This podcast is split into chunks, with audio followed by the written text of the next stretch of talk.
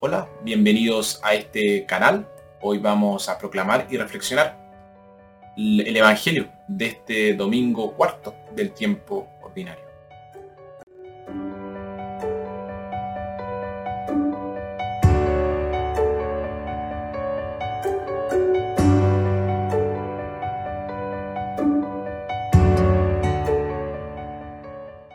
Nuestra primera lectura tomada de Sofonías, el profeta ofrece una esperanza de salvación a los que buscan a Dios y practican la integridad y la humildad.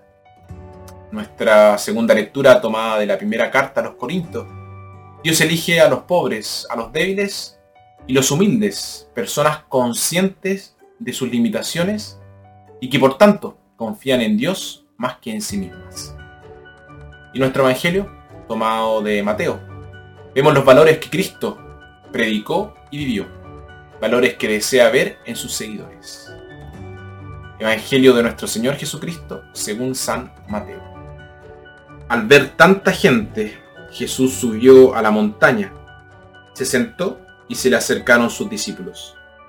Entonces comenzó a enseñarles con estas palabras.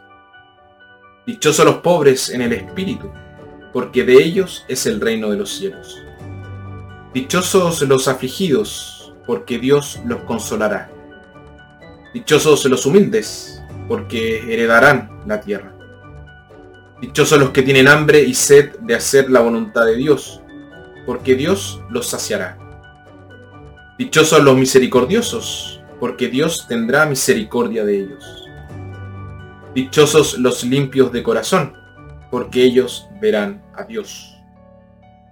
Dichosos los que construyen la paz, porque Dios los llamará a sus hijos. Dichosos los perseguidos por hacer la voluntad de Dios, porque de ellos es el reino de los cielos.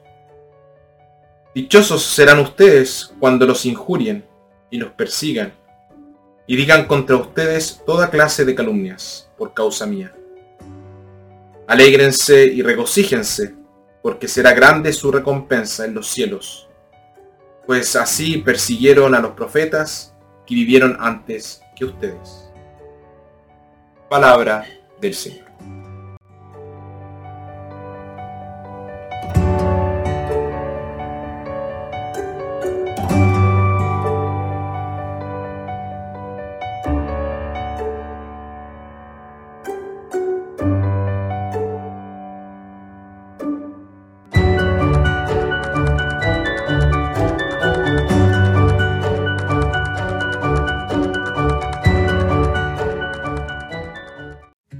El Sermón de la Montaña contiene la esencia de la enseñanza de Jesús.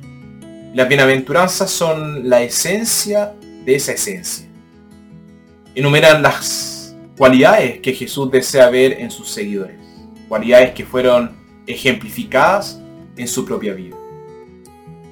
Una simple revisión muestra que son una inversión completa de las normas y de los valores convencionales. El mundo nos dice, felices los que tienen dinero, pueden tener lo que quieran, y alégranse y regocíjate cuando el dinero entra rápidamente. Nunca te pares o te preguntes con qué medios o a costa de quién llegaste a tener tanto dinero. Serán la envidia de todos. En cambio Jesús nos dice, felices ustedes que conocen su necesidad de Dios. Tú que pones tu confianza en Dios y no en las cosas materiales. Todo lo que necesitas se los he dado. Felices ustedes que se dan cuenta de que no es la cantidad de dinero que poseen lo que los hace rico, sino la clase de personas que son. Serán ricos a los ojos de Dios y eso es lo que... El mundo nos dice, por otro lado, feliz tú que eres duro, Ustedes que son duros de corazón, ustedes que son despiadados, la gente les va a tener miedo y van a poder tener muchos resultados. En cambio Jesús nos dice, feliz tú que eres amable, que eres gentil, tú que te niegas a seguir adelante pisoteando a los demás. La mansedumbre no es una forma de debilidad, como muchos piensan, es una forma de fortaleza. Hay muchas tareas vitales que solo la dulzura puede realizar.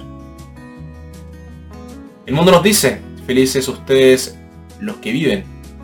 Recuerda que solo se vive una vez, así que suéltate el pelo, sácate tantas reglas, esfuérzate siempre por mantener por mantenerte en lo más alto. La vida es muy divertida y al mismo tiempo corta.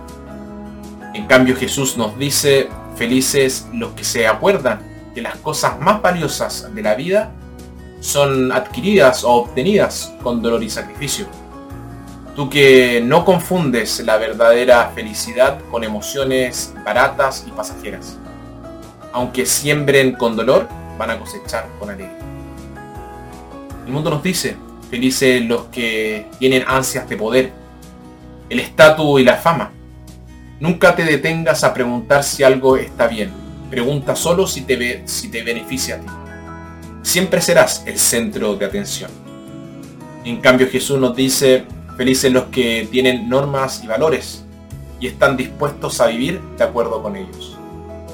Los que se dan cuenta de que la vida consiste en vivir correctamente los que consideran esto tan importante como comer y beber, saborearán la verdadera felicidad incluso aquí en la tierra. El mundo nos dice, feliz eres tú, que aplastas a tu oponente, tú que no muestra piedad ni perdón a los que cometen errores. Tú vas a ser el jefe y todos lo sabrán.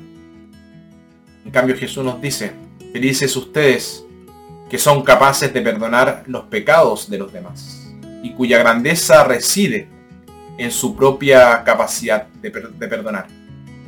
El sol de la misericordia de Dios brillará cálidamente sobre ti. El mundo nos dice, felices ustedes los alborotadores, la gente les tendrá miedo y tendrán titulares sensacionalistas. En cambio Jesús nos dice, bienaventurados los pacificadores, felices ustedes que difunden la comprensión entre los hombres, que acogen al extranjero y que trabajan por una sociedad justa. Son verdaderos hijos de Dios. El mundo nos dice, bienaventurados los que roban engañan y salen impunes. Jesús nos dice, bienaventurados los que defienden lo que es justo.